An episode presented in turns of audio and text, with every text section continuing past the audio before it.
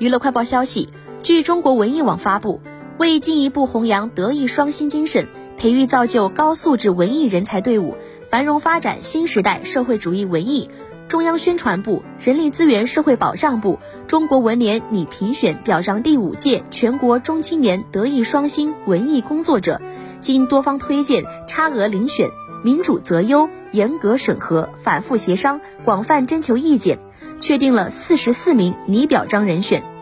为体现公开、公平、公正原则，充分发扬民主，广泛听取意见，接受社会监督，将拟表彰人选名单予以公示。